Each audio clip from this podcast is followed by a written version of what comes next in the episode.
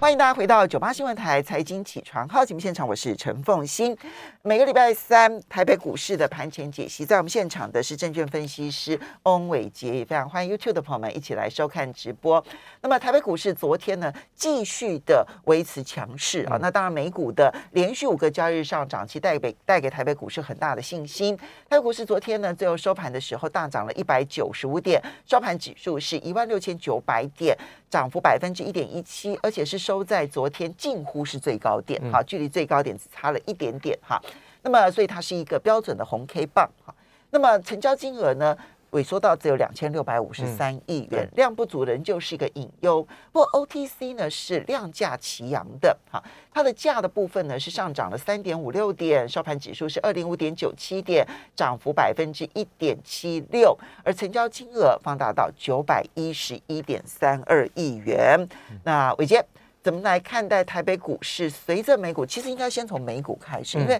美股尤其是标普啊，它反弹的幅度，其实你知道，它很像在爬悬崖那样子的反弹哦。嗯，现在已经非常逼近它的历史高点了。好，这这一波反弹确实来的又急又快。嗯，那在美股的示范之下，台北股市的反弹如何看？好，的确哈，这个台北股市的反弹其实都跟美国科技类股的反弹是基本上同步啦。哈，那尤其是在费城半导体指数的这一波的反弹行情上面。不过，我想其实哈，在这个费半指数这一波的一个反弹，其实它是相对比较落后于纳斯达克，它相对是比较偏弱势哈。那所以呢，其实虽然有跟上，但我还是认为说，就长期的角度来说，科技类股还是要进行修正。哦，那只是说现在是因为短波段哦，就是短周期当中这。几个交易日看到的是实质利率开始又回撤哦，过去的这个低点，那往下回档修正的同时，其实会刺激科技股跟成长股的上涨哦。所以这个过去我们一直在节目当中有跟大家做分享，也就是说，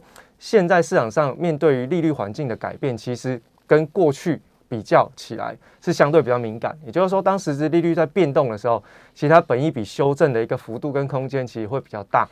反过来说，如果当实质利率在回档修正的时候，那当然反弹的力道也会比较强，好，所以这个是呃大家还是可以长期去留意的地方，好，那当然我们在看这个所谓的行情的时候，其实都是以利率环境的变化当成是一个比较重要的参考指标，所以其实我们都会在节目当中提供一些参考的这个依据，让大家去做判断，哦，那以现在目前。台北股市呢，昨天的一个上涨来说呢，它其实就是已经突破了十月八号的高点。那如果突破十月八号的高点哦，其实大家就可以去画一个形态，就是小小的 W 底型嘛，对不对？哦，那如果这 W 底型是突破颈线，那你就可以去计算涨幅满足。那涨幅满足呢是在一七二四零，好，一七二四零。那这个位置呢，刚好就打在九月九号的这个低点。那说九月九号这低点附近呢，到底有什么意思呢？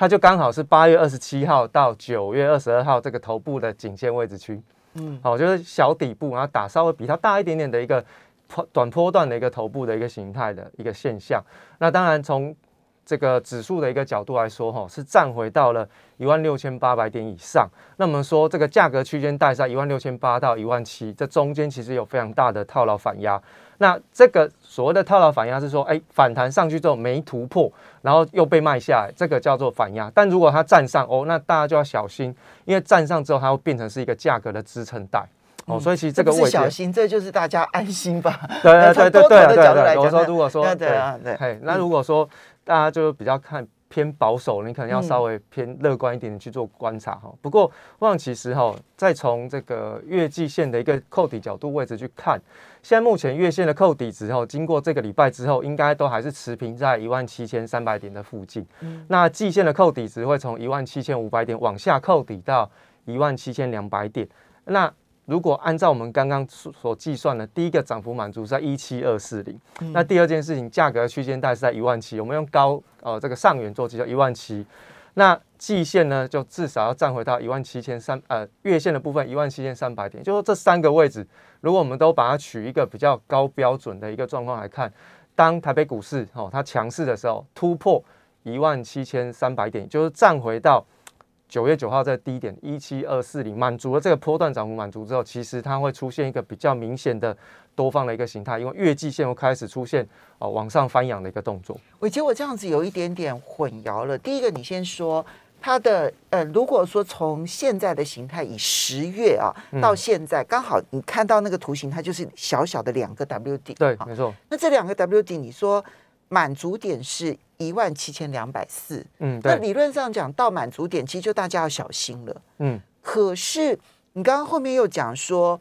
因为如果呃，因为现在横亘在前面的，嗯。就是一万七千点，就一万六千八到嗯。一万七千点的对。这一个整理压力的颈线，对，那已经站上了一万六千八嗯。了。眼看着今天就会挑战一万七千点，嗯，只要站上一万七千点，其实它就是转强了。对，那如果是转强的话，那一万七千两百四十点就不只是满足点了、它甚至于要再往上升，都是都是很容易的，不是这样解读吗？诶，基本上哦，涨幅满足我们是这样看，哦，涨幅满足是说一般来说技术面来讲是有一个参考的依据，但涨幅满足会不会只涨到涨幅满足就回档修正，这是不一定的。哦，因为这要看当时候市场上交易的这个状况跟气氛去做决定，因为常常我们在算涨幅满足的时候，通常都会超涨一点点，哦，那超涨一点点之后会压回，那这还蛮正常，因为本来涨幅满足以上风险就比较大。好，那其实我比较理解啦，就是说，呃，本来价格区间大，所以这三个位阶哈，大家去观察的时候，为什么我会去取一个最高值？因为就代表说我的标准对于台北股市来讲，它相对比较高。如果你真的很强的一个盘势来讲，再高的压力都不会是压力，就再大的压力都不会是压，它就一定会过去。那也就是说，我比较期待的，哎，当它来到涨幅满足的时候，它会顺便超涨，超涨呢就把整个月季线一起往上翻扬哦。那这个就代表说，其实台北股市超级强嘛，这一波的反弹已经结束，那甚至呢是有机会去挑战九月六号的高点，甚至呢在更高的位置都有可能。那如果一旦九月六号的这个位置点是被挑战突破，哦，那这个不就是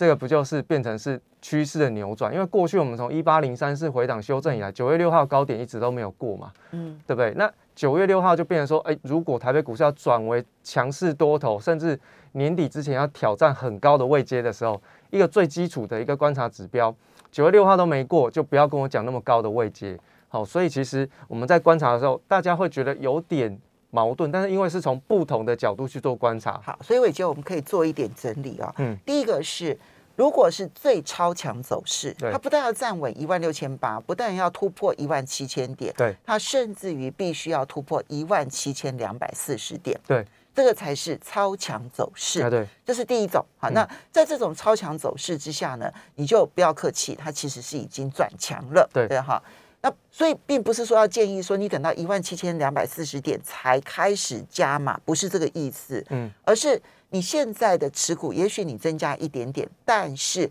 到了一万七千两百四十，你观察只要突破了，你甚至还可以再加码，就是更转强。我们可以这样讲吗？呃，基本上是看个人部位了，但是就算是走转强后，我想其实还是有个重点，因为我们刚刚都一直在讨论价格，对不对？但是成交量很重要啊，因为你要往上去突破颈线以上的位置，甚至要突破九月六号，我们特别提到，只要没有放量到三千五百亿到四千亿以上的量，基本上这个突破很容易就站不稳，啊，那站不稳就再跌回来，那突破等于是解套破。好，所以其实呢，成交量跟价格是要一起看，而不是说我现在哦计算的好好开心，然后它就是呃这个乐观的看法会到一万七千三百点，可是涨上去量还是跟现在一样，都不到三千亿。所以刚刚虽然是最乐观的，嗯。哈、刚刚已经讲了，就是我们不是要有定见说它未来一定会怎么走，嗯，而是说现在最乐观是这种情况，对，好，最强是这种情况，但是它也有可能会在一万七千点这附近，其实它就是来回整理，这种这种走势也是有可能有可能，这是非常有可能。这个其实是算是次强的走势，嗯，对不对？它也有可能站不上一万七千点，而再修正，没错，这个是最弱走势。嗯所以三种情境都是有可能出现的。没有没有错哈，所以这个其实都还是取决在成交量嘛，因为其实我们一直特别关注成交量的原因，就是因为筹码换手的一个现象没有出现，所以我们一直在这边看得很保守。那当然你说一根长红 K 棒拉出去，那台北股市就有续强的一个走势，那当然是一件非常好的事情，因为至少大家在手中的持股的部分会稍微比较轻松去面对。可是呢，我还是要提醒大家风险，我比较习惯站在风险的立场做考虑，因为毕竟在总经环境面这种大环境，你基本上可以去预测它必然会发生什么事情的时候，你就要特别小心。那尤其是现在台北股市涨也没有量，跌也没有量，这个很麻烦，因为成交量在进行筹码换手的时候，它会有两个现象。第一个往下杀，杀出成交量就在第一档，所有的人都把筹码砍出来，让大户承接，所以爆大量。承接完了之后就开始反转。那还有另外一个就是边走边收筹码的，就是往上拉抬，成交量要放大。那成交量放大代表说，哎，如果当我越过，比如像像现在最大的反压区一万七千点，我现在越过一万七千点之后，我的成交量已经来到了三千五百亿到四千亿的一个成交量，代表。我接下来是有信心要把这个指数的位阶往上拉，所以才会让大家去做解套嘛。嗯，好，那这两个情况，以现在台北股市来讲，都还没出现嘛。嗯，所以还没出现之前，你都要想说台北股市转危为安，我认为都太早。好，为什么大家会一直觉得说我好像一直很偏空？不是偏空，而是说在这边提醒大家风险，因为我们就看到利率环境，它必然就是一定实质利率会反弹，它就一定会从负利率负的。啊，实质利率的负值转回到正值，那负的值利率转回到正值，其实隐含了这种就是股指的修正，本一笔修正幅度会很大，所以其实这个也不是说我们在这边危言耸，而是从外部的客观环境来看，它就是不容许有太过乐观的一个理由。好，所以呢，刚刚讲的这种三种情境啊，其实都必须就。不是你不要去压住哪一种这样子，但是呢，你可以顺势，然后去根据这些情境，然后去做一些安排。但是量的观察这个部分要搭配进来，没错。所以我们的量应该要怎么来观察呢？嗯，好，成交量的部分基本上哈，我们在这个呃过去基本上就是以九九月六号跟一八零三四的高点当成是一个参考指标。嗯，如果说你要挑战九月六号，那你的成交量至少要到四千亿。那一八零三四就是月均量是五千五百，因为其实这个一八零三四那一天哦，它的成交量六千亿以上。我认为以现在的台北股市，九九月六号，九月六号是四千亿哦，九月六号的高点是一七六三，对，那我们就抓四千，因为要突破嘛，对不对？好，那这个一八零三四的那一天哦，基本上它的成交量其实大概有五六千亿以上。一八零三四是七月十五号，对哈，那月均量是五千五百亿，也就是说你要突破，你至少要这样的水准，所以。成交量会变成是我在看盘一个非常重要的领先指标。当没有出现这种成交量，我都不会太过乐观。嗯，对。那所以，所以，呃，这个前面讲的是技术面，对。那中间讲的其实是量价的配合。嗯，对。所以成交量在你的心目中，它不但要要突破三千亿，甚至于可能要来到四千亿，对，我们才能够一波一波的去挑战。嗯，九月六号的高点，然后接着是七月十五号的高点。没错。嗯哼。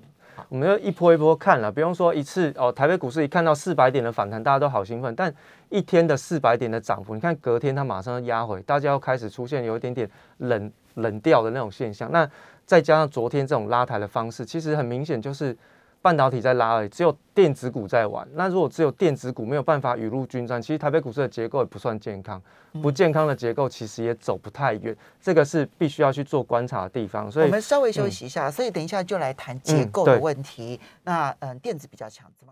欢迎大家回到九八新闻台财经起床号节目现场，我是陈凤欣。在我们现场的是证券分析师翁伟杰，也非常欢迎 YouTube 的朋友们一起来收看直播。好，伟杰，我们刚刚分析了。技术技术面，然后呢，成交量的配合的影响。接着我们来看结构啊。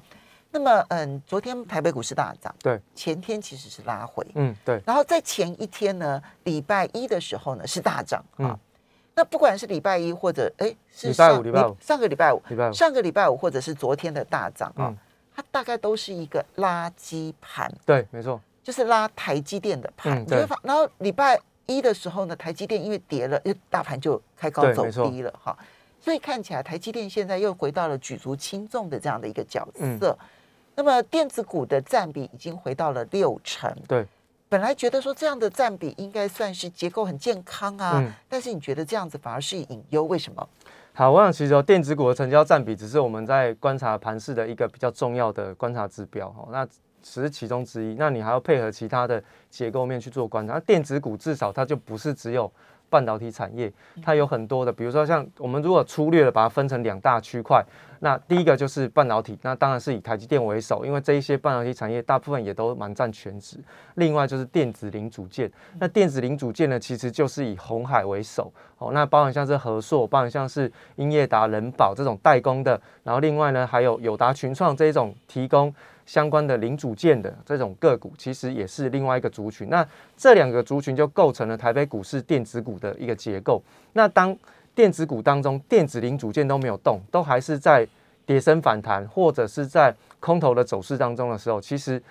电子股就算它单一成交占比来到百分之六十，我们不觉得健康，因为至少这两个这两个族群里面，要是能够同时 share 这个百分之六十，因为才能够代表说电子股能够凝聚人气，否则如果这样子的一个呃结构，它只偏重在半导体，而半导体又在现在为止。以台积电开始做观察，它还是跌破年线之后的反弹，其实也都还蛮危险，它也是一个跌升反弹。所以为什么台北股市没有成交量？因为现在的结构主要在电子股，而电子股呢，主要走的是跌升反弹，跌升反弹它不会有量。所以我们说啊，跌升反弹上去之后啊，好不容易出现了一个小小的一个底部形态，往上走的时候，电子股能不能够把百分之六十的成交量能够稍微的扩大？比如说从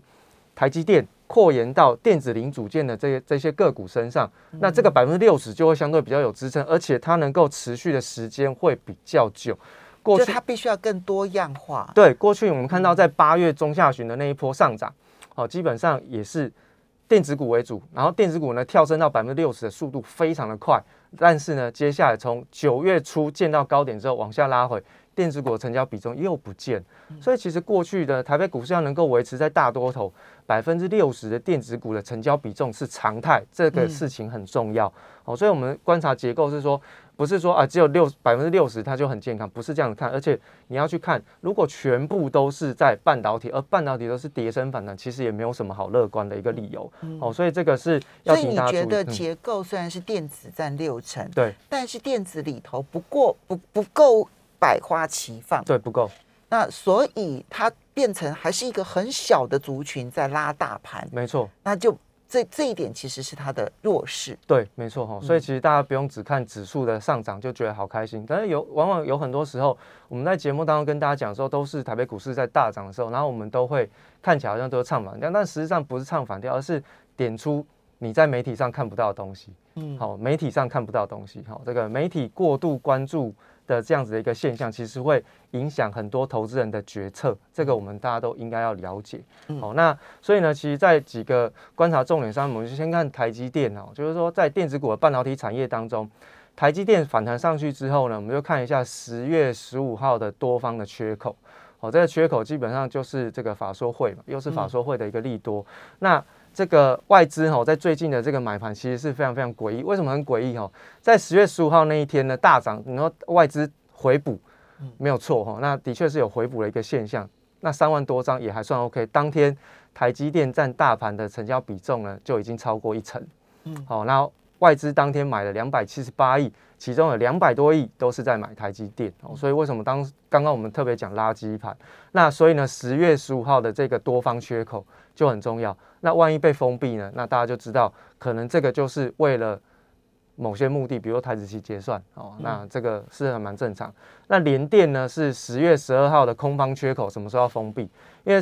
联电在礼拜五哦，台北股市涨四百点的时候，其实它有一个最好的一个反弹环境，但是它十月十二号的空方缺口就是封闭不了。好，所以你看到很近哦，距离现在的位置很近哦，你看。只要它是真的压力，再怎么样子近的距离，它很难过，就是很难过。好，所以其实这个也联电现在的位阶也比台积电的位阶要低一些。对，没错哈。那所以其实它是跌破季线嘛，那又站不上，就很麻烦哈。那另外呢，联发科，联发科呢是在月线的反压，那最近的连续反弹，其实大家会很兴奋。但是呢，它在月线有一个反压，那再加上九百块以上，其实有一个非常大的一个套牢区，所以这个都是有待要克服的地方。好。那日月光呢？月线的反压非常非常沉重，那现在是走入到空方的一个形态当中，那也是出现跌升反弹，但是外资到目前为止都还是站在卖方居多。那环球金，环球金的部分是月线反压，那外资呢是大量的在出脱，那但是呢投信跟融资是在积极的加码布局，不过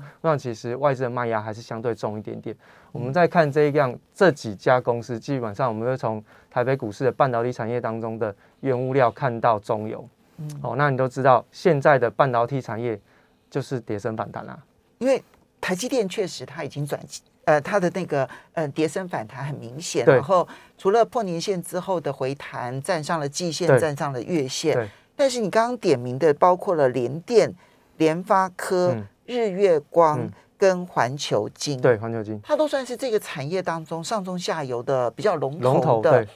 可是他们的走势就相对弱，没错，至少连电都还在月线、季线之下。对，所以其实哈、看到这样子的反弹，我都不觉得台北股市有很乐观的理由啦。好，那这个是半导体产业，那电子零组件就更有趣了哈。那昨天呢，这个星星跟景硕，我、让大家好开心。这个 Alicia 哈，对星星的目标价上修来到了五百块，那昨天星星就拉到涨停板，星星的股价才一百三呢。然后他说目标价在五百，大家难怪会那么兴奋，对不对？那不过呢，我觉得哈，锦硕的部分他就说，哎，目标价好像在三百嘛，对不对？然后多头形态本来就是因为锦硕它的形态本来就会比较偏多头，所以其实他看多还蛮正常，只是这个目标价跟星星会不会差太远？哦那当然他有解释他的理由，不过我觉得哈，大家如果有兴趣，你可以去观察一下 Alicia。今年以来，他喊喊的几家台北股市比较重要的公司，你看它准不准就好了。哦，看它准不准。那我不当然不是说它一定不准，或是一定准，只是说我们要站在比较客观的立场去做全面性的观察，而而不是说一面。当然，我跟大家讲是说，当媒体在报道的时候，一定会选择有利的，因为媒体就是喜欢报道多方的消息，所以他一定会选择有利的、有利多方的消息进行报道，导致于在过度渲染的过程当中，投资人会觉得好像这家公司很准。但事实上，你去看一下它到底准不准，你可以去查哈。那我想其实大概准确度怎么样，你可以去做留意。那所以其实对于这个呃 ABF 窄板三雄的部分，当然就技术面的形态来说，的确它是有一个呃还蛮明显的，以紧缩来讲，欸，对嗯，那紧缩来讲是波段性，好像还是历史新高吧哈。嗯但是呢，其实大家都不要忘记哦，在中国大陆限电现场的时候，我们的 PCB 族群其实是首当其冲。嗯那现在目前限电现场的一个风暴都还没有正式的解除，只是国内的媒体没有什么报道，没有什么追踪，大家就觉得哎，好像这个已经被市场上消化哦，所以其实这个都是风险啦哈、哦。那另外电子零组件红海的话，十月十五号的这个大量低点是已经被跌破了哈、哦，那所以其实它短线当中有转弱的一个现象，看起来大家科技日的这个电动车的业务发表。这个市场上是叫好不叫座，那外资也站在卖方，所以其实电子零组件相对比较偏弱势一点点。嗯哦，因此在电子股的部分，百分之六十还是还蛮偏颇的一种成交量的一个现象。好，其实我记得上个礼拜你这样子整个的爬梳完了之后，你只剩下了这个嗯塑胶股啊，嗯你特别讲化学不在内，就塑胶股嗯的这个龙头，你比较比你还比较安心一点。那现在的情况也是如此吗？